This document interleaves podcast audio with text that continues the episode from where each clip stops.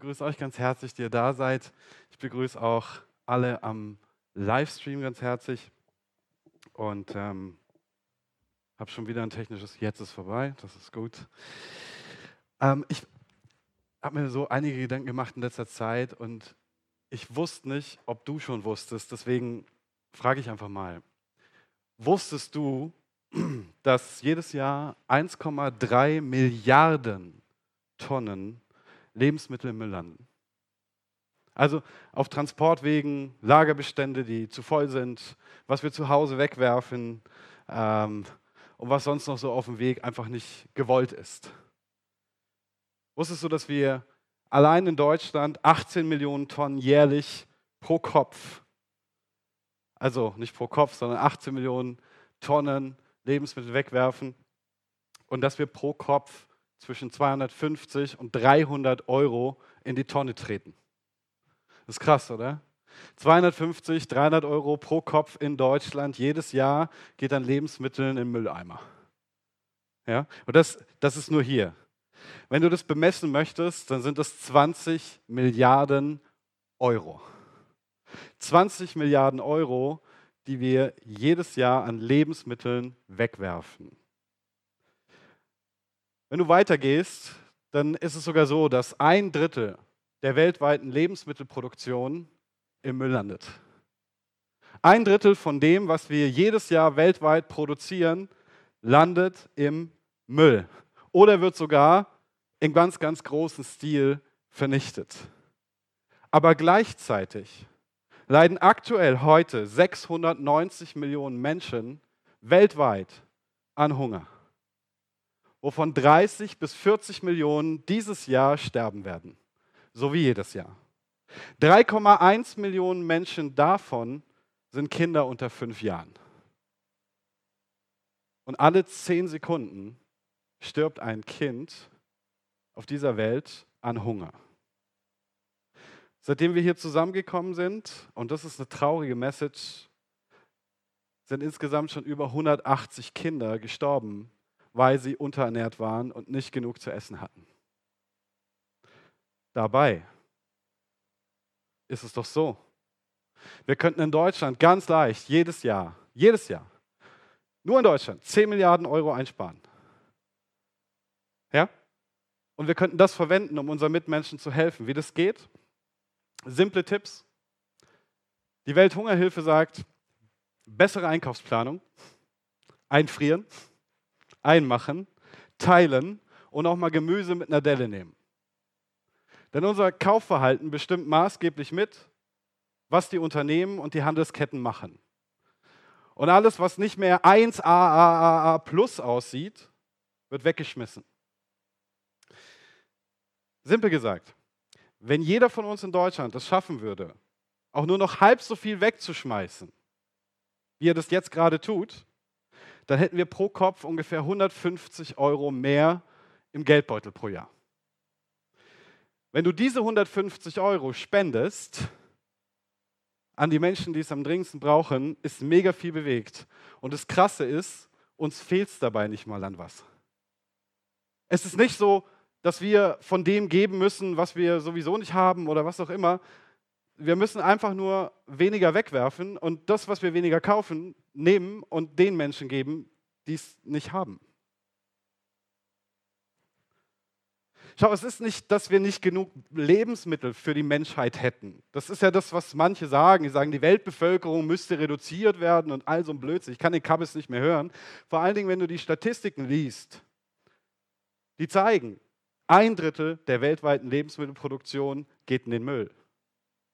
Diese Erde ist mehr als fähig, alle Menschen zu ernähren. Diese Erde ist mehr als fähig. Sie hat genug Ressourcen, um noch viel mehr Menschen zu ernähren. Wir haben mehr als genug. Was wir haben, ist ein Verteilungsproblem. Ich würde sagen, irgendjemand hier denkt recht stark an sich und ist nicht bereit, von seinem Überfluss abzugeben. Stichwort Profitmaximierung.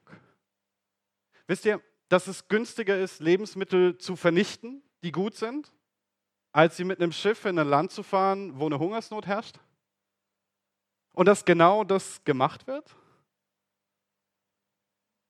Wiederum andere machen sich keine Gedanken. Wir leben einfach im Überfluss und werfen zu viel weg. Und der Finger zeigt auch auf mich.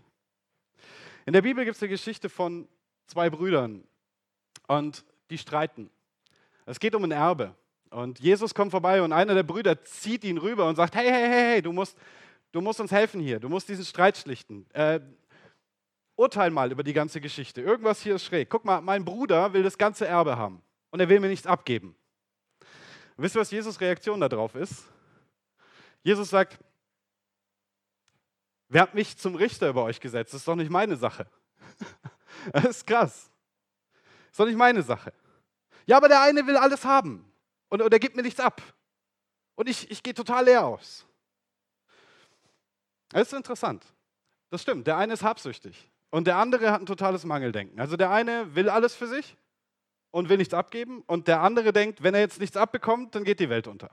Und Jesus soll jetzt bitteschön über dieses Mangel, über, über diesen Mangel befinden und darüber richten und soll bitte gleichmäßig und gerecht aufteilen. Jesus macht da nicht mit. Aber was er stattdessen macht, ist, er erzählt ihnen eine Geschichte. Und diese Geschichte hat viel mit dem zu tun, was ich jetzt am Anfang über den Hunger in der Welt gesagt habe. Ihr findet sie in Lukas 12, die Verse 15 bis 21. Und da sagt Jesus folgendes. Nehmt euch in Acht, hütet euch vor aller Habgier. Denn das Leben eines Menschen hängt nicht von seinem Wohlstand ab. Jesus erzählte den Leuten dazu ein Gleichnis. Die Felder eines reichen Mannes hatten einen guten Ertrag gebracht. Der Mann überlegte hin und her, was soll ich tun? Ich weiß ja gar nicht, wohin mit meiner Ernte. Schließlich sagte er, ich weiß, was ich mache. Ich reiße meine alten Scheunen ab, baue größere. Dort kann ich mein ganzes Getreide und all meine Vorräte unterbringen. Und dann werde ich zu mir selbst sagen, du hast es geschafft. Du hast einen großen Vorrat, der viele Jahre reicht. Gönn dir jetzt Ruhe, iss und trink, genieße dein Leben. Da sagte Gott zu ihm, du törichter Mensch. Noch in dieser Nacht wird dein Leben von dir zurückgefordert werden. Wem wird dann das gehören, was du dir angehäuft hast? Jesus schloss, indem er sagte, so geht es dem, der nur auf seinen Gewinn aus ist und nicht reich ist in Gott. Das ist die Geschichte oder das Gleichnis, das Jesus anfängt zu erzählen, nachdem die Brüder wollten, dass er Recht über sie spricht. Ja? Jetzt hat es ja erstmal gar nichts mit einer Erbschaftssache zu tun. Hier geht es um reichen Kornbauern. Und Jesus leitet ein, bevor die Geschichte erzählt, mit: Nehmt euch in Acht vor aller Habgier. Also es scheint unterschiedliche Formen von Habgier zu geben, aber nehmt euch in Acht vor aller Habgier, sagt Jesus. Das ist ein reicher Mann in dieser Geschichte und sein Feld hat einen mega, mega guten Ertrag. Und er fragt sich, hey, was mache ich jetzt? Wohin mit der ganzen Ernte? Meine Scheunen fassen es gar nicht. Ich bin so reich, ich habe so viel. Was mache ich nun? Ja, ich habe eine gute Idee. Ich reiße einfach die kleinen alten Scheunen nieder und dann stelle ich größere hin. Dann mache ich das voll und dann habe ich Vorräte für sonst wie lang. Für viele, viele Jahre, sagt er. Genieße ich mein Leben. Du hast es geschafft, sagt er sich selbst. Jetzt, du bist einer der Besten. Du bist einer der oberen 10%, einer der oberen 5%, einer der oberen 3%, whatever. Und die Geschichte geht aber unverhofft weiter. Er macht sich eben kein schönes Leben damit, sondern Gott begegnet ihm in der Nacht und sagt, du törichter Mensch, heute Nacht fordere ich dein Leben von dir zurück. Heute Nacht fordere ich dein Leben von dir zurück. Wem gehört dann, was du angehäuft hast, sagt er. Und Jesus Schluss aus dieser Geschichte ist, dass er sagt, so geht es dem, der nur auf seinen Gewinn aus ist und nicht reich ist in Gott. Um was geht es hier konkret? Lass uns ein bisschen tiefer schauen. Der Mann, der hier beschrieben wird, dieser Kornbauer, ist unwahrscheinlich selbstsüchtig. Woran du das erkennst, ist, wenn du die Geschichte aufmerksam liest und einfach mal feststellst, wie oft da ich steht. Er sagt nämlich in diesem kurzen Textabschnitt viermal, viermal ich. Zweimal sagt er du, aber meint damit sich selbst. Okay? Also er sagt, ich weiß gar nicht, wohin mit meinem Reichtum. Was soll ich nur tun? Ich hab's. Ich baue größere Scheunen.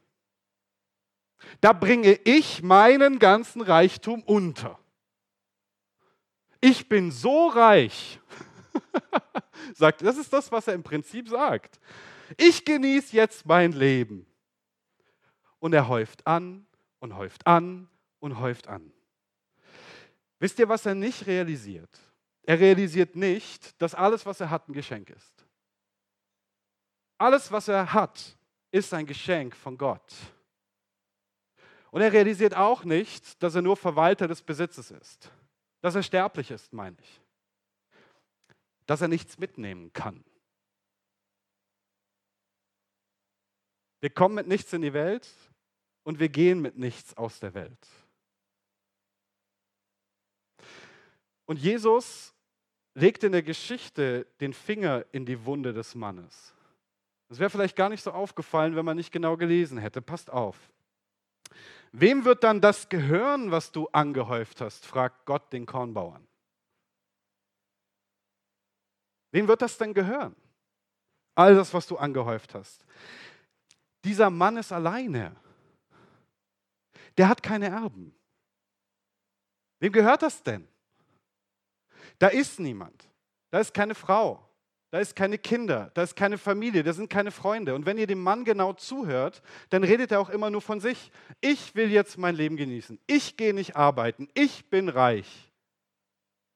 Da ist keine Rede von irgendjemand an und da ist auch gar kein Platz in seinem Leben, außer ihm selbst. Und Jesus sagt vernichtend, so geht es jedem, der dem Reichtum hinterherjagt, aber nicht reich ist in Gott. Was das genau heißt, schauen wir uns gleich noch an. Ich möchte einen kurzen Exkurs machen über das jüdische Verständnis von Gerechtigkeit.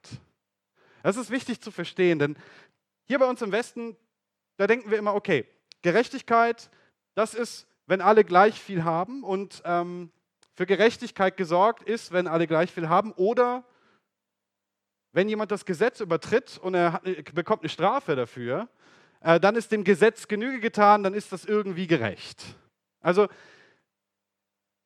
ich übertrete das Gesetz, ich bekomme eine Strafe dafür, jetzt ist der Gerechtigkeit Genüge getan. Das jüdische Verständnis von Gerechtigkeit ist ein völlig anderes.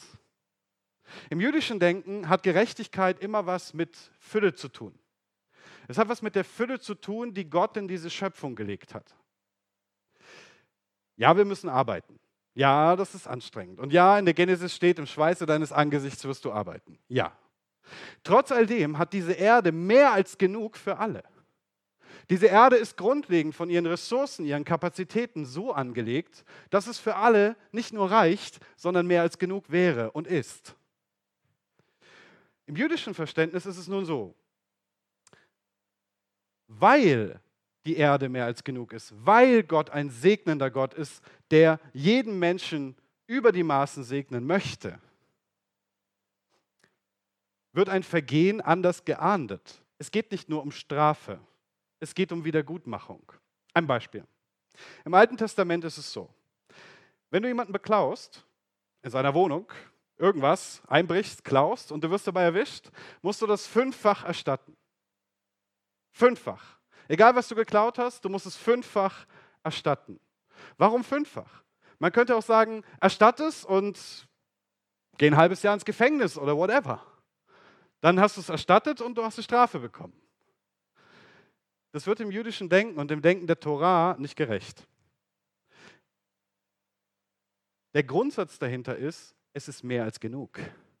Der Grundsatz dahinter ist, der Segen Gottes ist überfließend. Mein Becher fließt über. Es reicht für alle. Aber es reicht nicht nur, es bleibt etwas übrig. Und du hast diesen Menschen seines mehr als genug beraubt. Darum symbolisierst du mit deiner Wiedergutmachung, mit der Strafe, das mehr als genug zurück. Eine Sache hast du geklaut, fünffach musst du sie erstatten. Der Gedanke dahinter ist, es ist mehr als genug für alle da. Gott ist mehr als genug für jeden von uns. Diese Schöpfung hat Überfluss. Gott schenkt im Überfluss für alle. Was hat die Geschichte vom Kornbauer mit uns zu tun? Was hat das mit dir, mit mir in der heutigen Zeit zu tun? Ich würde sagen, viel. Menschen denken immer noch egoistisch. Hauptsache, mir geht's gut. Mein Kühlschrank ist voll. Ja? Also, früher hat man gesagt, mein Becher fließt über. Das hat David irgendwann im Psalm gesagt. Wir sagen, unser Kühlschrank ist voll. Ich habe mir gerade einen neuen gekauft, der noch viel größer ist. Dann haben wir Firmen, die sind heute vor allen Dingen an einer Sache interessiert, an Gewinnmaximierung. Umsatz, Umsatz und nochmal Umsatz. Hauptsache, die eigenen Scheunen sind voll. Immer schön voll machen und dann noch größere bauen und noch größere bauen, die auch voll machen und noch größere bauen und die auch voll machen. Das ist genau das gleiche Denken, das der Kornbauer auch hat. Aber im Moment nein. Wir bauen ja gar keine größeren Scheunen und machen die voll. Da sind wir schon drüber. Wir haben sogar so viel, dass wir Millionen von Tonnen Lebensmitteln jedes Jahr vernichten, weil es billiger ist. Weil es billiger ist, als Menschen zu helfen, die am Verhungern sind. Umsatz, Umsatz, Umsatz. Gewinnmaximierung, Gewinnmaximierung, Gewinnmaximierung. Scheunenvoll, scheunenvoll, scheunenvoll. Mein Leben genießen, ich, ich, ich. Man nennt das Egoismus. So ganz klassisch, das wäre das Wort dafür. Egoismus und Habsucht. Schau, wir sind von Gott hier im Westen so gesegnet worden, wir hätten die Chance, gute Verwalter zu sein. Definitiv. Wir hätten diese Welt zu einem besseren Ort machen können. Wir könnten diese Welt zu einem besseren Ort machen. Stattdessen bauen wir reichen 10% der Erde immer fettere Scheunen und werfen weg, was anderen dienen würde. Und auch heute haben wir ein Umverteilungsproblem. Genauso wie beim Kornbauern. Und dieses Umverteilungsproblem hat einen Grund. Denn auch heute sind wir egoistisch. Oder heute sind wir habsüchtig und kriegen den Hals nicht voll. Genau wie der Kornbauer. Aber auch heute ist alles ein Geschenk. Auch heute sind wir nur Verwalter. Auch heute sind wir sterblich und es kann jeden Moment zu Ende sein. Und auch heute kommen wir mit nichts und wir können nichts mitnehmen. Stimmt's? Was heißt es nun, reich bei Gott zu sein? Dann ist das, was Jesus vorschlägt. Er sagt, renn nicht dem Reichtum hinterher, sei habsüchtig und egoistisch, sondern sei reich bei Gott. Was heißt das? Wenn wir im Text ein bisschen weiterlesen, dann offenbart er uns das. In Lukas 12, 22 steht, Jesus wandte sich deshalb wieder seinen Jüngern zu. Und deshalb sage ich euch, macht euch keine Sorgen um euren Lebensunterhalt, um Essen und Kleidung. Und dann führt er aus, ganz bildlich, dass Gott sie versorgen wird. Also in allen Lebensumständen, alles, was sie zum Leben brauchen, Essen, Kleidung, was man sonst zum Leben braucht, Gott versorgt euch. Sie sollen nicht anfangen, Dinge anzuhäufen, wie der Kornbauer in dem Gleichnis das tut. Sie sollen nicht habsüchtig denken. Denn genau das ist die Ursache des Mangels vieler Menschen. Weil einige habsüchtig sind und habsüchtig denken, haben andere Mangel. Denn denkt daran, die Erde ist mehr als genug. Gottes Segen auf diesem Planeten, auf dieser Schöpfung ist mehr als genug. Und zwar für jeden. Das heißt dann weiter, Vers 30. Nur die Menschen, die Gott nicht kennen, lassen sich von solchen Dingen bestimmen. Also von der Angst, von der Habsucht, vom Auftürmen, vom immer mehr, immer mehr, immer mehr. Euer Vater im Himmel weiß doch genau, dass ihr dies alles braucht. Setzt euch vielmehr für Gottes Reich ein. Dann wird er euch mit allem versorgen. Du brauchst keine Angst zu haben, du kleine Herde. Denn der Vater hat beschlossen, dir sein Königreich zu schenken. Verkauft euren Besitz, gebt das Geld den Armen. Sammelt euch auf diese Weise einen Vorrat, der nicht alt wird und der niemals zu Ende geht. Einen Schatz im Himmel. Diesen Schatz kann kein Dieb stehlen, keine Motte zerfressen. Wo nämlich euer Schatz ist, da wird auch euer Herz sein. Wir sollen uns also nicht von der Angst, von dem Mangeldenken, von der Habsucht oder sonst irgendwas Negativem in der Richtung fangen lassen. Stattdessen sollen wir auf Gott vertrauen. Wir sollen ihm dafür vertrauen, dass seine Versorgung und sein Segen über diesen Planeten, über dieser Schöpfung, über deinem und meinem Leben genug ist. Wir sollen uns fürs Reich Gottes einsetzen. Das ist das, wozu Jesus aufruft. Setzt euch stattdessen für das Reich Gottes ein. Und die Verheißung, die da dran hängt, ist, dann werdet ihr mit allem versorgt, was ihr braucht. Dann werdet ihr mit allem versorgt. Kleidung, Essen, Zuhause, was auch immer. Du wirst genug haben. Jetzt würden manche sagen, ja, okay, das ist cool. Reich Gottes einsetzen, was heißt das jetzt? Also, habsüchtig sein ist blöd, Ego sein ist blöd, okay, wie kann ich mich fürs Reich Gottes einsetzen? Und das Erste wäre, klar, dass man sagt, ich, ich verkündige Jesus. Ich verkündige die Herrschaft von Jesus Christus, dem Himmel, der gerechtesten Regierung, die es gibt. Okay? Aber es heißt auch ganz praktisch, dass wir nach Gottes Werten leben. Also Gott liebt uns. Der Michael hat das vorhin so schön gesagt. Gott liebt uns so unendlich. Und diese Liebe verändert uns. Diese Liebe lässt uns lieben. Und das sind die beiden höchsten Gebote. Lieb Gott mit deinem ganzen Herzen, deiner ganzen Seele, deiner ganzen Kraft, deinem ganzen Verstand. Und lieb deinen Nächsten wie dich selbst. Das bedeutet es, sich fürs Reich Gottes einzusetzen. Es bedeutet, dass du in der Liebe lebst und dass du aus der Liebe lebst. Es bedeutet auch, dass du dein Licht leuchten lässt vor den Menschen, dass du es nicht unter den Scheffel stellst, sondern dass du den Menschen mit dem dienst, was du hast. Sei das materiell, sei das Gaben, sei das deine Zeit, sei das ein liebes Wort, eine liebevolle Ermutigung, eine Unterstützung. Und wann immer im Neuen Testament und auch im Alten Testament, naja, vor allen Dingen im Neuen Testament vom Reich Gottes die Rede ist, ist die Rede von Witwen, von Waisen, um die wir uns kümmern sollen, ist die Rede von Hungernden, um die wir uns kümmern sollen, Arme, um die wir uns kümmern sollen, Nackte, Unterdrückte, ja? Menschen, die wir kleiden sollen, weil sie kein Geld für Kleidung haben. Gefesselte, deren Fesseln wir lösen sollen mit Jesus zusammen. Menschen, die kein Recht bekommen, für deren Recht wir kämpfen sollen. All das gehört, es, gehört dazu, wenn du sagst, ich setze mich ein fürs Reich Gottes. Aber wenn du dich genau dazu entscheidest, dann brauchst du keine Angst zu haben. Brauchst du keine Angst zu haben, du kleine Herde. Und warum? Was steht im Vers? Der Vater hat beschlossen, dir sein Königreich zu schenken. Schaut, wir rennen die ganze Zeit durch die Gegend, vergleichen uns mit anderen und überlegen uns, wie wir in der etwas, sage ich mal, rauen Gesellschaft bei Zeiten überleben oder in dieser rauen Welt überleben. Wie wir uns positionieren, wie wir unseren Platz finden.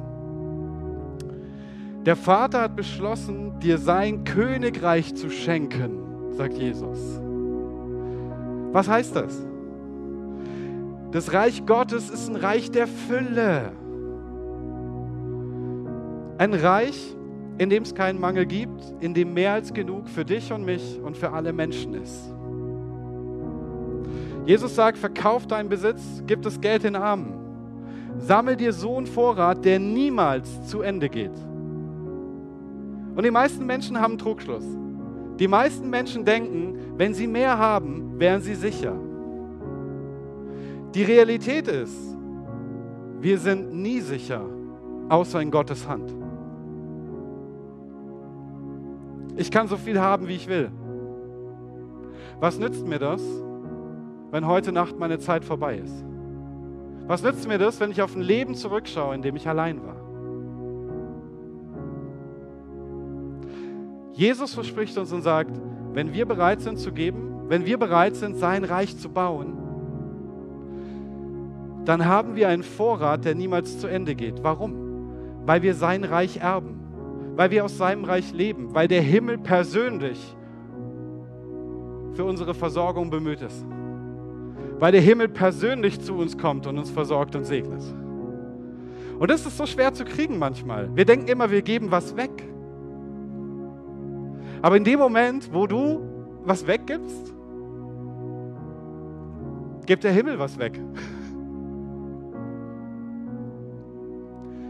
Es ist mehr als genug da. Halt nicht zurück. Mit anderen Worten, du kannst großzügig geben, weil du weißt, dass Gott dich versorgen wird. Du brauchst keine Angst haben, loszulassen, weil du von Gott empfangen wirst. Du hast einen Vorrat, der nicht alt wird, der niemals zu Ende geht. Einen Schatz im Himmel.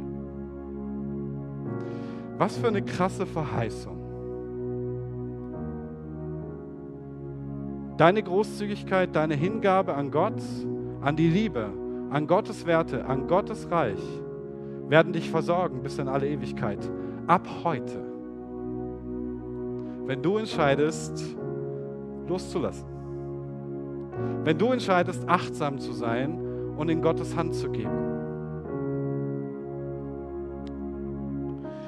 Stell dir vor, wir würden aus der Überzeugung leben, dass Gottes Reich zuerst kommt. Und dass alles, was ich bin und was ich habe, selbst mein Leben, ein Geschenk von ihm ist. Stell dir vor, wir würden verstehen, dass wir nur Verwalter des Besitzes sind, den wir haben. Und dass er uns nicht abschließend gehört. Und dass Gott einen Vorrat für uns bereithält, der kein Ende kennt. Stell dir vor, wir würden verstehen, dass Geben gesegneter ist als Nehmen und dass wir zwar nichts mitnehmen können, aber sehr wohl einen großen Unterschied für die Menschen auf dieser Erde machen können. Heute. Lass mich dir die Frage stellen und uns die Frage stellen, die Jesus stellt. Wo ist dein Schatz?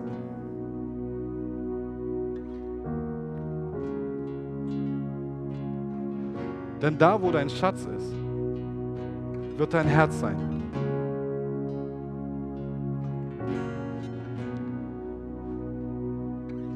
Das ist mein Gebet für dich, kein einsames Herz ist, sondern dass es ein Herz ist, das zu Menschen geht, das großzügig ist und das im Bewusstsein lebt, dass Gott für uns alle, für seine Kinder mehr als genug hat. Wo ist dein Schatz? Möge Gott dir zeigen, dass diese Welt von Gottes Gaben überfließt und dass es genug für alle gibt, auch für dich. Möge dir den Mut schenken, deine Ängste zu wenig zu haben, egal in welchem Bereich deines Lebens, loszulassen und ihm zu vertrauen. Und möge dich zu einem Menschen machen, dessen Großzügigkeit und Liebe von Gottes Güte zu uns Menschen erzählt.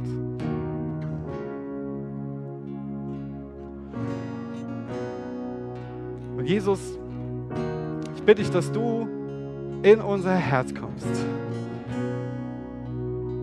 Bitte ich, dass du uns hilfst, eine Entscheidung zu treffen, loszulassen. Du sagst in deinem Wort, was wir uns von den Menschen wünschen, das sollen wir geben. Und Jesus, du siehst, wie es manchmal in uns kämpft, wie wir Ängste haben, wie wir egoistisch sind, wie wir manchmal sogar vielleicht habsüchtig sind, Herr.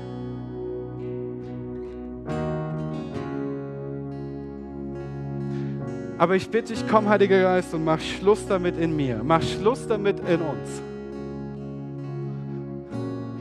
Gebrauch uns zum Segen für die Welt. gebrauche uns, den Hunger der Menschen zu stillen, den Hunger nach dir, den Hunger nach der Kraft des Heiligen Geistes, den physischen Hunger, den seelischen Hunger.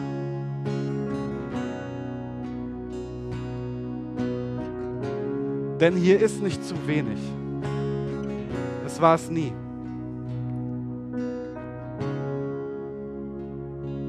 Wir haben nur zurückgehalten. Mein Gebet ist, dass du es fließen lässt durch uns, Herr. In Jesu Namen. Amen.